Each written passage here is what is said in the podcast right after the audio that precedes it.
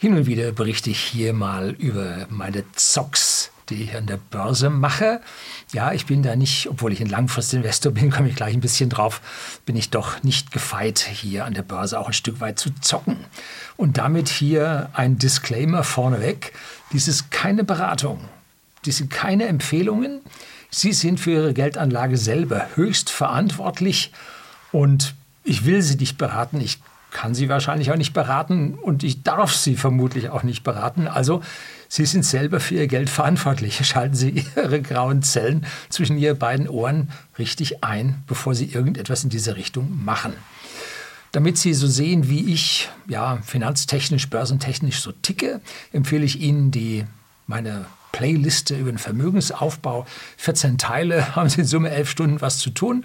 Ist schon, ich weiß nicht, eine halbe Million Mal aufgerufen worden scheint für die Leute oder ist anscheinend für die Leute interessant. Ja, schauen Sie da mal rein, dann verstehen Sie, was ich da so mache. Für die, die hier neu auf dem Kanal da sind, sich dafür interessieren, Abo dalassen, freut mich sehr.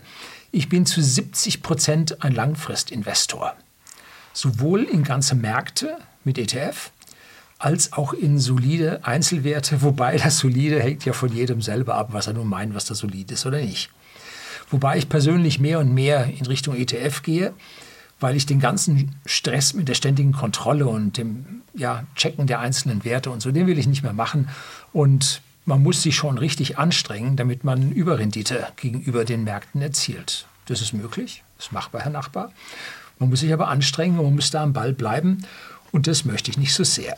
Bei Mario Lochner habe ich letztlich mein Depot roasten lassen. Ja, der hat früher auf seinem ersten Kanal äh, eine Serie gehabt, Roast My Depot. Da hat er schon mal mein Depot geroastet gehabt damals und jetzt hat er es wieder gemacht. Und ich stand damit ziemlich im Widerspruch zu ja, der Community, die sich dort bei ihm auf dem Kanal befindet und auch zu seiner persönlichen Anlageweise und er hat mir also doch freundlich durch die Blume zu erkennen gegeben, dass er das ganz anders macht. Also ganz anders, aber deutlich anders machen würde. Es fiel dann auch der Begriff eines Katastrophendepots. Jetzt nicht nein, weil es so schlecht abgeschnitten hätte, ganz im Gegenteil, höchst zufrieden mit dem Wachstum des Depots. Aber es setzt darauf, dass es sich absichert gegen Katastrophen, dass es extrem diversifiziert ist über verschiedenste Anlageklassen. Das heißt, da ist ein ordentlicher, ein sehr ordentlicher Edelmetallanteil dabei und es ist ein Anteil an Kryptos mit dabei. Und das macht es dann doch zu einem ganz normalen Anlagedepot doch sehr unterschiedlich. Und da diese beiden ja, Katastrophenanteile, die Sicherheitsanteile groß sind, kann man das also als Katastrophendepot im zweideutigen Sinne hier bezeichnen. Ja, hat mir gefallen. Das ist halt ganz mein Humor. Zu meiner Entschuldigung muss ich sagen, die Gewinne, die ich an der Stelle gemacht habe, habe ich laufen lassen. Denn das ist eine meiner ganz, ganz tiefen Glaubenssätze. Gewinne soll man laufen lassen, Verluste muss man begrenzen. Das ist es. Das ist mein persönlicher Merksatz für ja, ein gutes, tolles Depot, was super vorangeht. Vergleichen Sie es mit einer Fußballmannschaft. Da verkaufen sie auch nicht die besten Stürmer ne? und sagen, die anderen werden schon besser werden. Nein, die guten Stürmer behalten sie und lassen sie laufen. Hm? Und die schlechten, die wechseln sie aus. Da müssen andere ran, wenn sie das Spiel gewinnen wollen.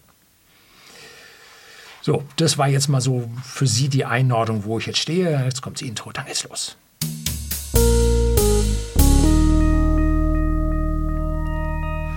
Guten Abend und herzlich willkommen im Unternehmerblog, kurz Unterblog genannt. Begleiten Sie mich auf meinem Lebensweg und lernen Sie die Geheimnisse der Gesellschaft und Wirtschaft kennen, die von Politik und Medien gerne verschwiegen werden.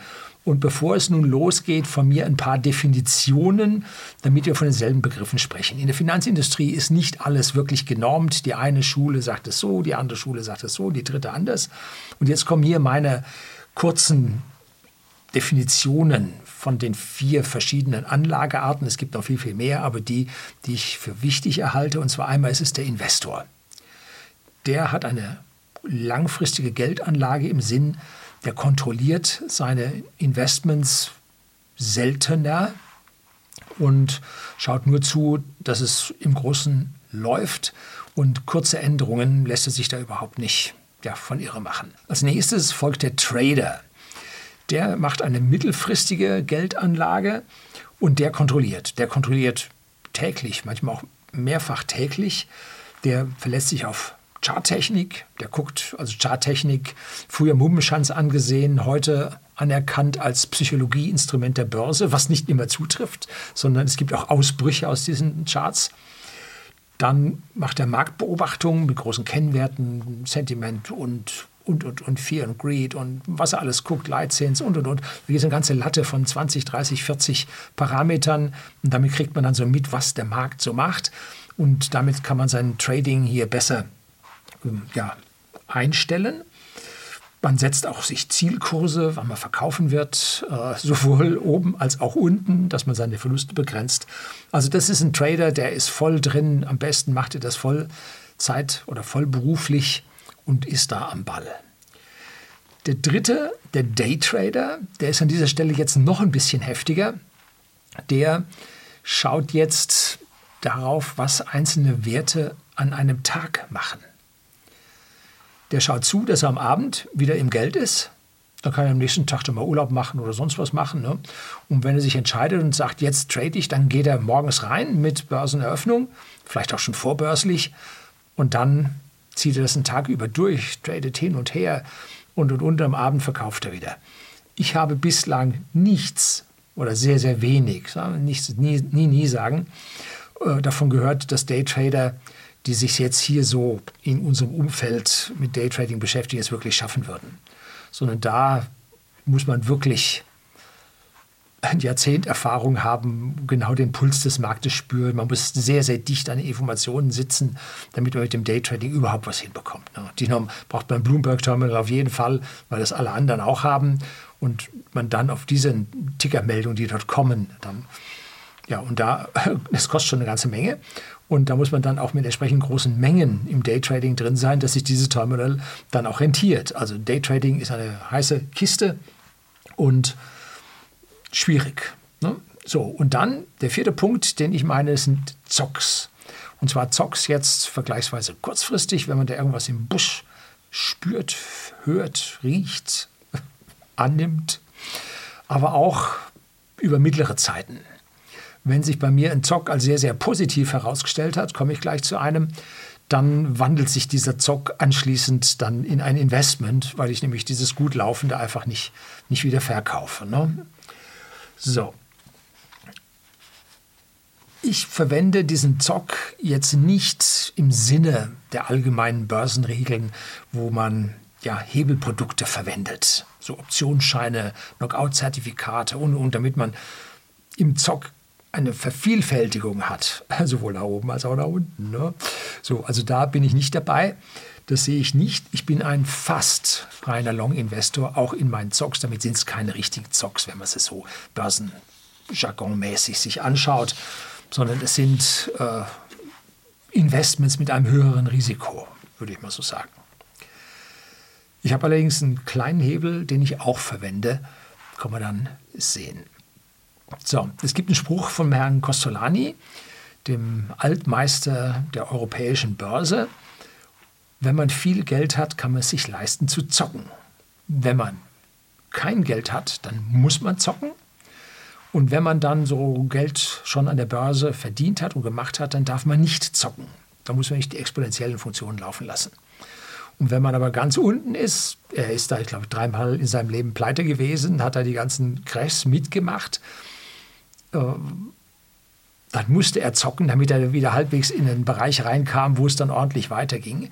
Und das ist also so seine Sache und ich kann es mir mittlerweile leisten, oder ich meine es mir leisten zu können, hier hin und wieder mal einen ja, nicht zu üblen Zock zu machen. Die normale langfristige Geldanlage bringt so 8 bis 10 Prozent Zinsen pro Jahr und zwar weit gestreut über die gesamte Weltwirtschaft. Und diese 8 bis 10 Prozent sind im langjährigen Schnitt machbar. Gute Einzelaktien bringen deutlich mehr, haben in der Vergangenheit auch mir oder meinem Portfolio sehr, sehr gut getan. Allerdings gibt es für verschiedene Zeiten, gab es verschiedene Strategien. Habe ich in meiner Playlist über Vermögensaufbau habe ich darüber gesprochen, wie meine Geschichte an der Börse so aussieht, die 1988, 89 ungefähr begann und was ich dort ja für Wechsel in meinen Strategien hatte. Und die letzten zehn Jahre oder zwölf Jahre was war da die beste Strategie? Nun, das waren die FANG-Aktien. Heute heißen sie die äh, Global Seven oder Big Seven, also die Technologieaktien der globalen Unternehmen Google und Co. Mit denen konnte man pro Jahr konnte man so 30 Prozent machen und man konnte da in sieben Jahren, wenn man die sieben richtigen Jahre hatte, konnte man sein eingesetztes Kapital verzehnfachen. Schauen Sie sich die historischen Aktienkurse an. Das ging ab ohne Ende. Hm? Auch Tesla. Tesla hat sich ganz massiv in der Zeit, als dann die, äh, die Leerverkäufer sich eine blutige Nase geholt haben, kurz danach sind die um Faktor 7 oder so sind die angestiegen. Also da ging es dann auch heftig nach oben ab. Dann gab es einen Aktiensplit, sodass heute die Kurse nicht mehr so hoch ausschauen. Aber im Vergleich zu den Anfangsjahren sind die Kurse von Tesla astronomisch mittlerweile. Ganz super gelaufen. Allerdings, ganz wichtig, ein Blick in den Rückspiegel beim Auto jetzt im übertragenen Sinne lässt einen nicht erkennen, ob die Straße vorne eine Kurve macht. Die mag die ganzen fünf Kilometer vorher geradeaus gewesen sein. Es kann vorne eine Kurve kommen und in den Rückspiegel zu schauen, weiß man nicht, ob die Kurve kommt. Hm? So, also das weiß man nicht. Aber wenn jetzt die äh, Straße so leicht kurvig war, dann ist die Wahrscheinlichkeit, dass sie leicht kurvig weitergeht, schon mal gegeben. Ne? Aber wir wissen es nicht. Niemand kann dort die Zukunft sehen. Wer also keinen Bock hat, sich um solche Einzelaktien zu kümmern, wie die sich nun bewegen oder so, der geht halt mit den Exchange Traded Funds, den ETF, in einen breiten Markt oder Märkte und verzichtet auf diese Überrenditen. Ne? Wer es schlecht macht und sich von der Politik und irgendwelchen Medien jetzt in ja, Themen-ETF hineinreden lässt und sagt, ich muss Robotik machen oder ich muss ESG machen oder solche Geschichten, der kann also ganz schön Underperformance machen, weil eben dieses Aussuchen von einzelnen Aktien einem ETF komplett widerspricht. Das passt halt nicht. Ne? Ein ETF soll einen breit gestreuten Markt machen. Und jetzt den ETF einzuschränken, vollkommener Unsinn. Ne? Und ich habe ein Video gedreht, kriegen Sie hier über ESG-Investments, ETF die zeigen, dass diese ESG-ETF anderthalb bis in der Spitze, glaube ich, zweieinhalb Prozent weniger Rendite pro Jahr machen.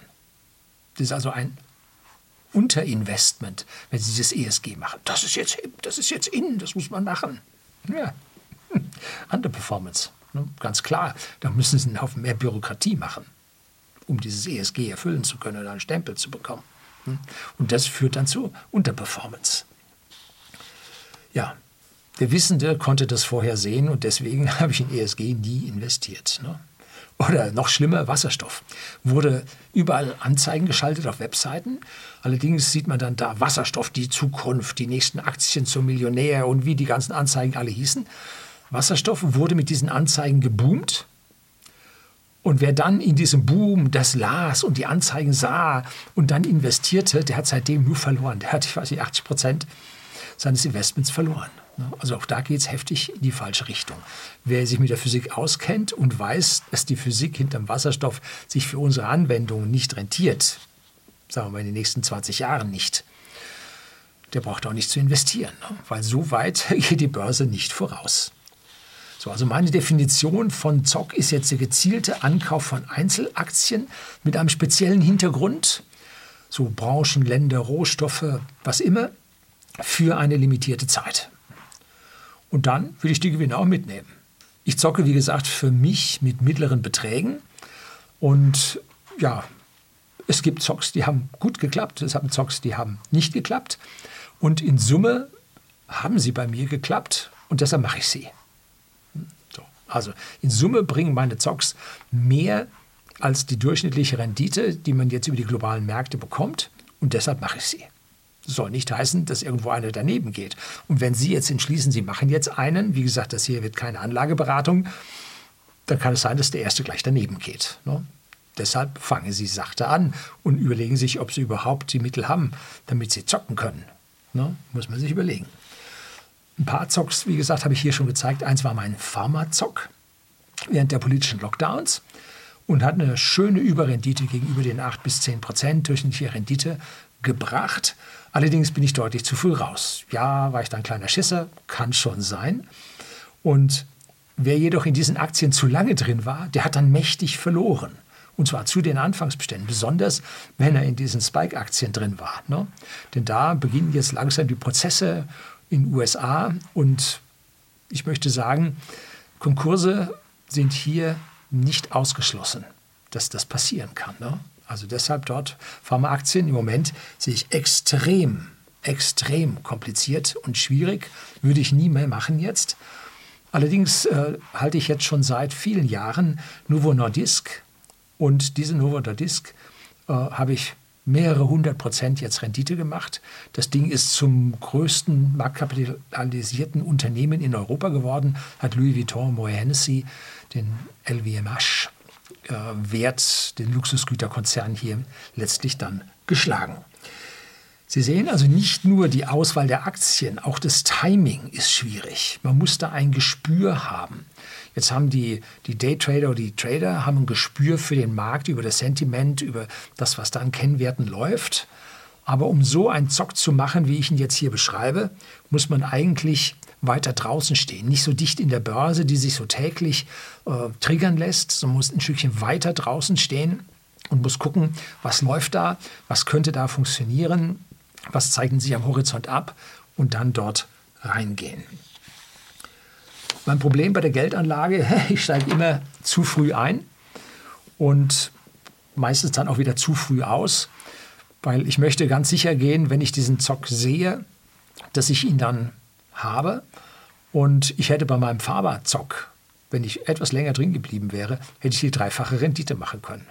Ich war so schon mit meiner Rendite zufrieden, aber ich hätte richtig viel mehr machen können. Ne? Profis reiten ein Pferd, bis es wirklich tot ist. Ich leide mit dem Gaul. Ja, ja, nun gut. Damit bin ich halt kein Trader. Manchmal hat dieses zu frühe Einsteigen aber auch seine Vorteile. Ich beschäftige mich ja stark mit der Energiewende, bin da auch sehr positiv eingestellt, wenn man sie physikalisch richtig macht. Und wenn man auf das Ressourcenschonen wirklich eingeht. Und ich habe sehr, sehr früh erkannt, dass man ohne Kernkraftwerke nicht die Sache schaffen wird. Kann gar nicht funktionieren.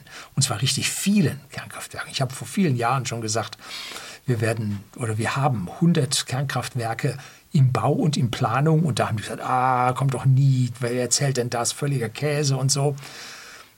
Das waren natürlich die Atomkraftgegner. Ne? Und man hätte sich nur die Zahlen von der IAEO, das ist der Internationalen Atomenergiebehörde, Organisation, hätte man sich nur die Zahlen mal ansehen müssen. Da stand das drin. Und das ist ja nicht irgendwas. Das sind höchst politische Meldungen, die da in dieses IAEO äh, gebracht werden. Und wenn man das findet und keiner sieht es, dann ist das Zeichen, dass wir jetzt hier investieren können. Und da habe ich mir die Uranminenaktien angesehen. Warum Minen und jetzt nicht den Rohstoff Uran selber mit dem Future? Minen wirken wie Hebel. Und das ist dieser kleine Hebel, von dem ich gesprochen habe.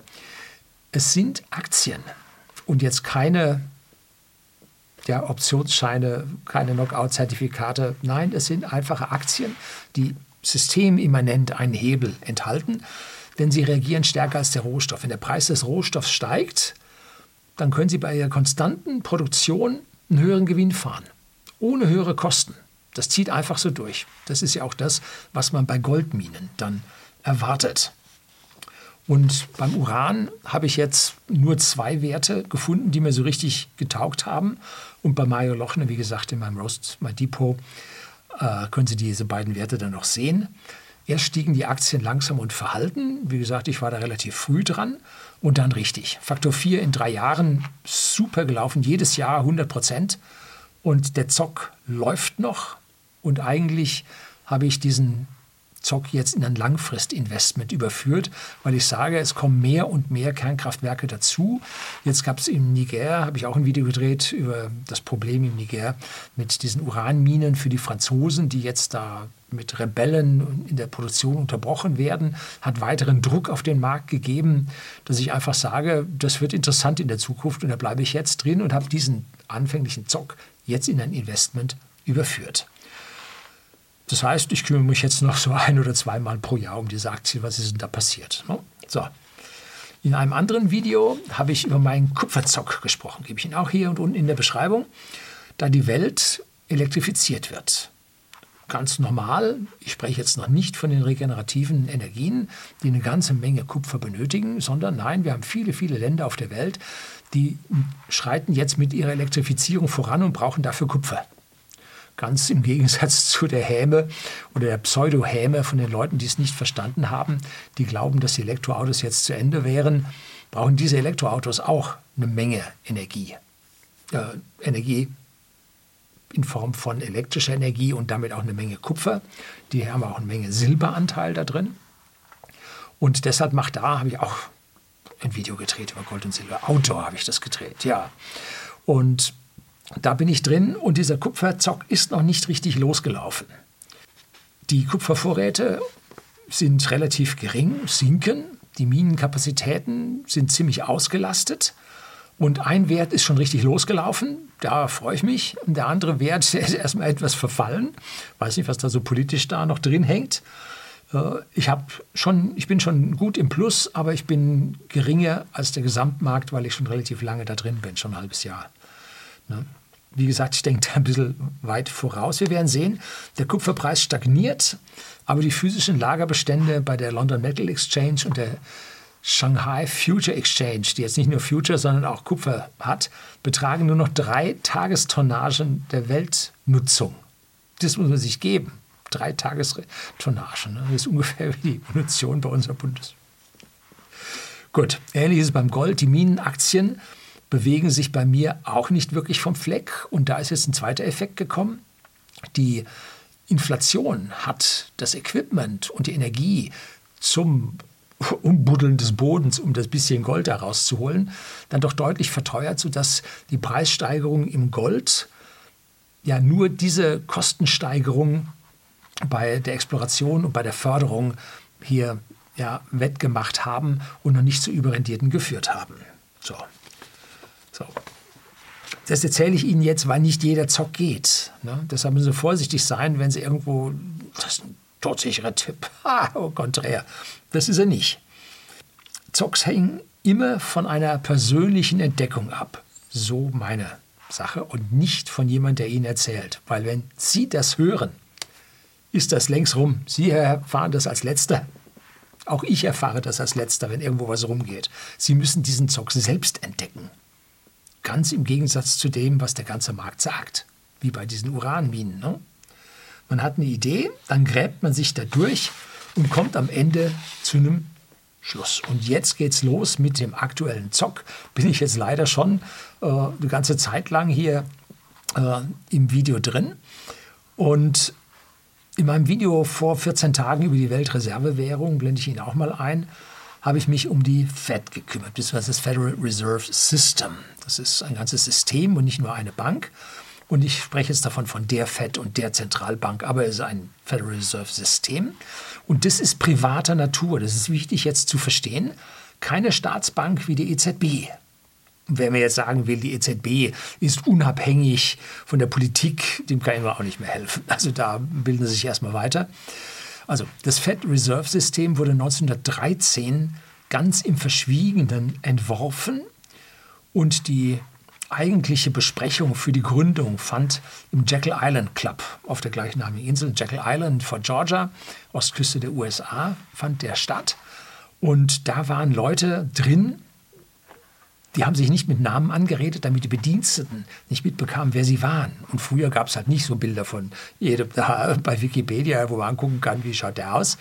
Nein, die Leute waren da relativ unbekannt und die haben dort dann im Geheimen, haben die ihre Federal Reserve ausgebaldowert. Und da möchte ich auch auf das Buch äh, Die größte Revolution aller Zeiten von Marc Friedrich hinweisen. Der hat diesen Prozess der FED-Gründung sehr, sehr schön beschrieben, was da abgegangen ist und wie, ja, wie die Verfassung der USA dafür gedehnt und manche Leute sagen überdehnt wurden. Dass also das Federal Reserve System eigentlich im Widerspruch zur Verfassung der Vereinigten Staaten von Amerika steht.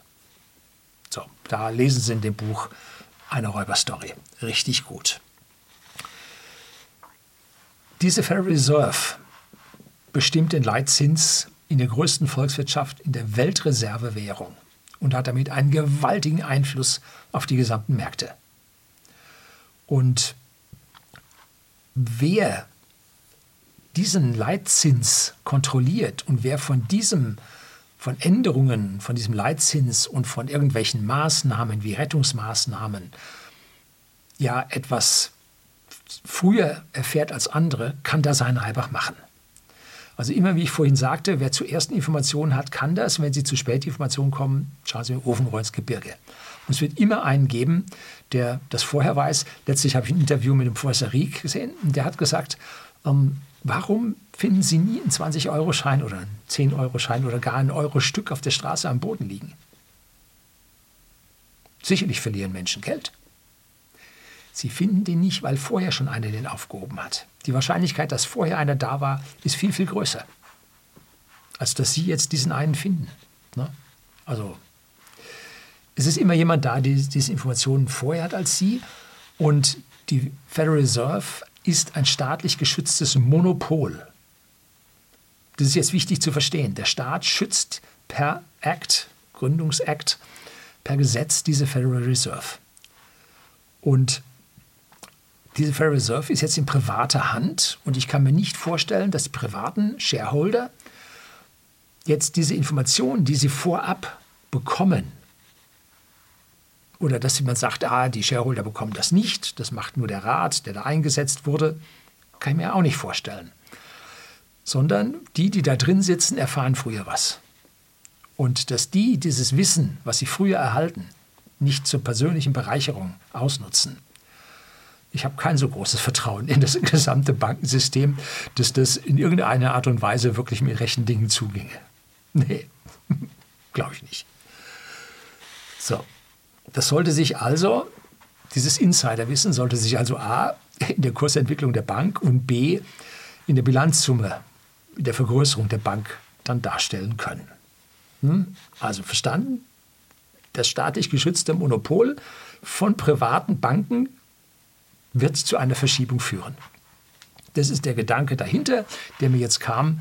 Äh, ja, ich habe mich also hier oft über die Schlechtigkeit der Banken ausgelassen und dass die Bankenindustrie mit dem geringsten Eigenkapital von allen Firmen von allen Branchen ausgestattet ist, so mit rund 5 Prozent echtem Eigenkapital. Dieses risikoadjustierte Eigenkapital mindestens 12,5 Prozent in der Eurozone, aber das ist ja Augenwischerei. Nein, echtes Eigenkapital im Bezug auf die Bilanzsumme, was das meiste an Krediten ist, 5 Prozent.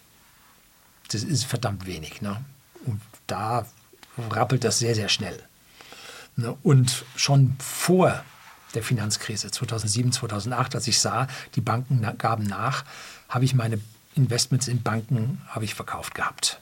ING hatte ich damals, HSBC hatte ich damals. Ja, so. Und jetzt also auf einmal doch wieder Banken. Sie merken, es geht ja um Investment in Banken. Hm. Es ist ein Zock. Ich setze darauf, dass das System korrupt ist. So, das ist also ein korrupter Zock. Ja, oder ein Zock auf eine korrupte Eigenschaft oder vermeintlich korrupte Eigenschaft. Und dass sich manche Banken also jetzt, sagen wir es mal, abgeschwächt Vorteile gegenüber anderen verschaffen. Und nein, nicht eine einzige Bank aus Europa, geschweige denn aus Deutschland, halte ich für investmentfähig. No way. Die sind also eher Fälle für Verstaatlichung. Und wir konnten ja sehen, bei der Credit Suisse kriegen sie auch einen Link. Wahrscheinlich hier oben geht es nicht mehr, weil ich habe schon fünf, glaube ich. Und unten kriegen Sie dann aber meinen Link auf die Pleite der Credit Suisse und was da so abgegangen ist. Hat gezeigt, dass bei uns also auch Großbanken einfach so über den Jordan gehen können. Es geht hier um den Cantillon-Effekt. Der wird schon von Franzosen sehr früh entdeckt. Und es hängt daran, wer am dichtesten an den Geldtöpfen sitzt, sinkt, nein, sitzt, der macht den größten Reibach. Das ist es. So, und jetzt schauen wir uns mal die Kandidaten an, die als potenzielle Eigentümer der FED gelten. Schon völlig krank ist, dass man nicht genau mitkriegt, wer Anteile in dieser FED hält, dass die Eigentümerstruktur unbekannt ist. Ja, gut, jetzt weiß man von Jekyll Island, wer da Stadt Wer dort war, kam später so ungefähr raus, wer da miteinander saß. Dann gab es früher Banken, die nachher fusioniert haben. Ja, äh, JP Morgan mit Chase Manhattan zum Beispiel ging da zusammen.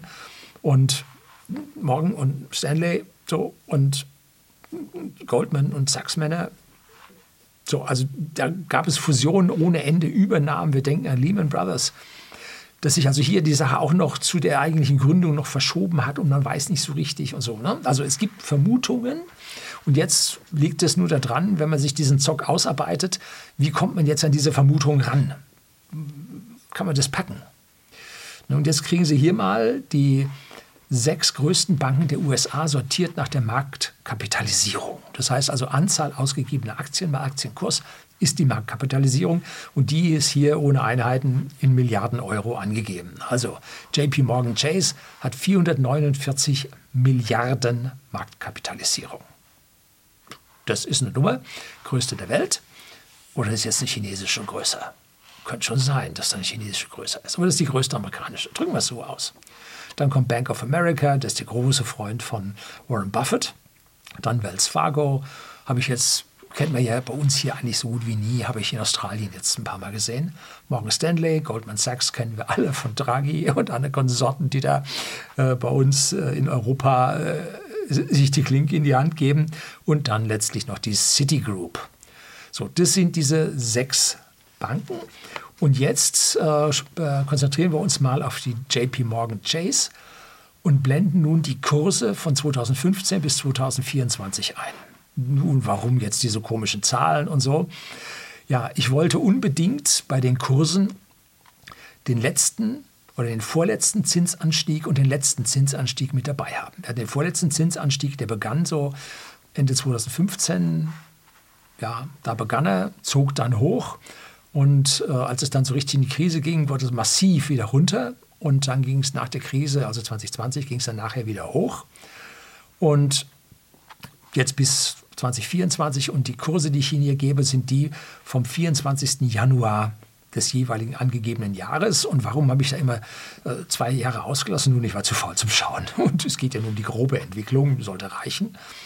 Und ich wollte auch so ein paar Punkte zwischendrin haben, nämlich vor der Krise und nach der Krise. Ne? Wollte ich dann mir auch anschauen. Äh, also den politischen Lockdown-Krise. Ne? So, und jetzt schauen wir an. 2015 standen sie bei 50,6 Euro. Wie gesagt, auch hier Euro. Äh, ich bin halt auf finanzen.net gegangen und habe mir nicht irgendwo so einen Dollarkurs rausgesucht. 2018 gestiegen auf 93,6. 2021 auf 108,8, schon nach der Krise. Und 2024 schon auf 156,60. Boah, die haben abgezogen. Schauen wir an, das ist ein Faktor vom Höchststand zum Anfangsstand oder vom Endstand zum Anfangsstand von 3,1. Das heißt, 210 Prozent Gewinn sind da drauf gekommen. Die eine Eins von den 300, äh, das ist der Anfangsbestand und da geht es um 210 Prozent hoch.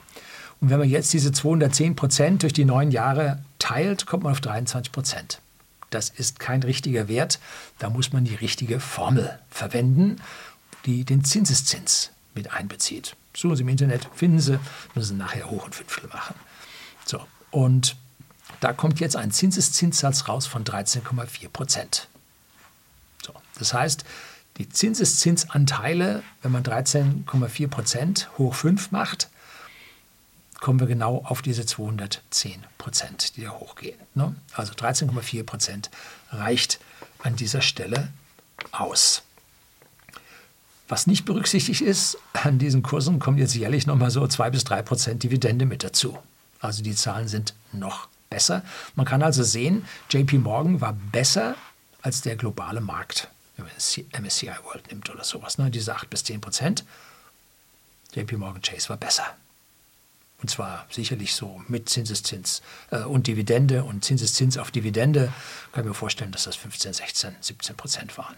Also hätte man da investiert, langfristig besser als der Gesamtmarkt gelaufen. Gutes Investment. Jetzt schauen wir uns mal die anderen. Nee, fangen wir erstmal an und sagen, wie ist denn in der gleichen Zeit äh, die Deutsche Bank gelaufen? Hm? Die hatte am 24. Januar 2015 einen Kurs von ungefähr 22,10 Euro und ist mittlerweile runter auf 12,10 Euro. Also die hat jetzt nicht äh, mal was gewonnen, sondern die hat Geld einfach nur heftig vernichtet. Also die Deutsche können Sie vergessen. International hat ein riesiges Problem. Und das heißt auch, die Deutsche wusste nicht, was da auf sie zukam.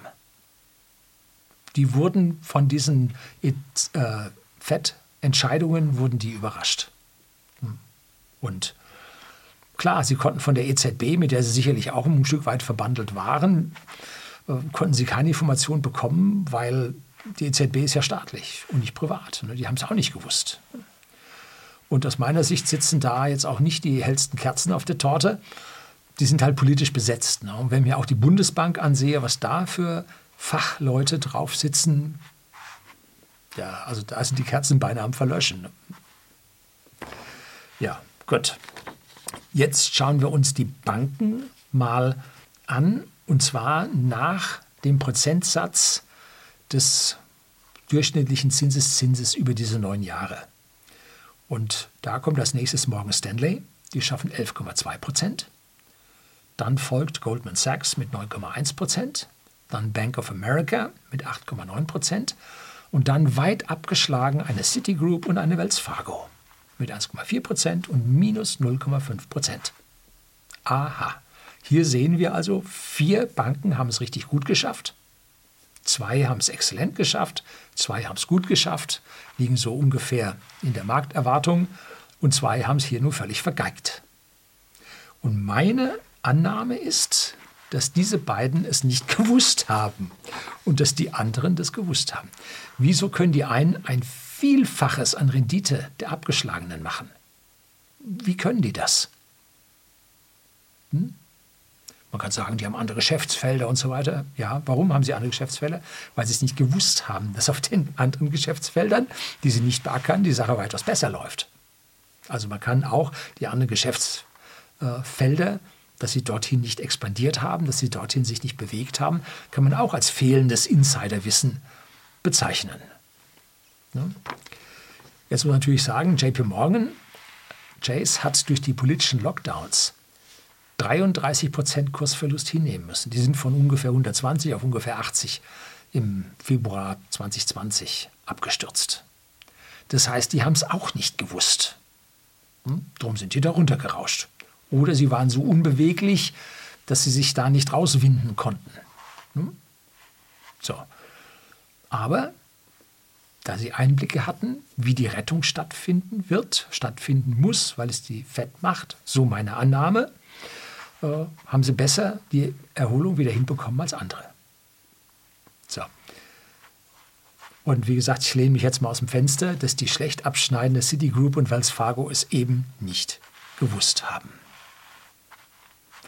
Wer sich nun ein Investment in diese Banken überlegt, diesen Zock zu machen, wie gesagt, keine Anlageempfehlung, keine Beratung, jeder ist für seine Investments selbst verantwortlich. Und ich will sie nicht beraten, ich kann sie nicht beraten und ich vermutlich darf ich sie auch nicht beraten. Also alles ohne. Ne? Und wer sich da nun ein Investment überlegt, sollte sich nochmal umgucken im amerikanischen Bankensektor, bei den großen, bei den viel kleineren, also so unter 50 Milliarden Marktkapitalisierung würde ich jetzt nicht mehr schauen, ob da welche drin sind, die es auch so gut geschafft haben. Dann könnte es sein, dass die auch dort Einblicke haben, wenn meine Annahme dieses Zocks stimmt. Jetzt gibt es noch ein Risiko. Es kann nämlich sein, dass die nächste Finanzkrise die letzte sein wird. Ne? Dass dann unser Währungssystem stirbt. Dann stirbt der Dollar und damit stirbt dann auch die Fed. Und damit ist dann keine Knete mehr zu machen. Dann haben sie 100% verloren. Immer aufpassen. Ne? Sie haben eine Chance auf 100% Verlust und diese Chance ist gar nicht mal so klein. Hm? So, wie gesagt, der Blick in den Rückspiegel sagt nicht, wie es vorne weitergeht. Es sagt, wie es gewesen ist. Und es gibt eine gewisse Wahrscheinlichkeit, dass es so weitergehen wird. Ja. Für die Gesamtwirtschaft auf der Welt besagt die Theorie, alle Menschen strengen sich an, alle Menschen wollen, dass es ihnen besser geht und deshalb wächst die gesamte Weltwirtschaft. Das ist so schon seit Jahrhunderten. Seitdem wir Börsen haben, seitdem wir auf die Börsen gucken, ist es so. Und da achten wir ja auch nicht auf die Kurven. Ne? Wenn es da mal scharf geht, dann fallen wir auch mal runter, aber hinten kommen wir wieder hoch. Ne? Also da kümmern wir uns überhaupt nicht über den Verlauf der Straße, sondern sagen, langfristig geht es bergauf. So. Aber wenn wir jetzt eine eingeschränkte Anzahl an Aktien nehmen, wie hier eine Anzahl an Bankaktien, dann kann es halt sein, dass sie da in den Graben fahren und nie wieder rauskommen. Ne? Antrieb haben sie vielleicht nicht. So, und jetzt, wenn Sie meinen, jetzt kommt dann die übliche Kritik, ja, Sie schlagen das vor und haben jetzt schon gekauft und wenn dann die Kurse hochgehen, dann verkaufen Sie wieder und machen Ihr Schnäppchen, das wäre jetzt eine Publikumsverarsche und, und, und. Äh, ich kann nur sagen, diese Leute haben nichts verstanden. Das kann man mit, mit so Penny Stocks kann man das machen. Wird auch gemacht, Anzeigen über irgendwelche Penny Stocks, da geht es jetzt ab und so. Null. Werden sie nur abgezockt, ne? vergessen Sie das. All diese Empfehlungen so sind schwierig. Überschätzen Sie A, meinen Kanal nicht und B, überschätzen Sie nicht Deutschland im gesamten Weltgeschehen, vor allem im Aktienumfeld. Wenn ihr 100 Zuseher 100 Aktien von einer Bank kaufen, zum Beispiel JP Morgan, dann hat da jeder dieser 100 Leute 17.000 Euro investiert, was jetzt hoch wäre. Und das macht 0,1 Prozent bis 0,2 Prozent des Tageshandels dieser Aktien aus.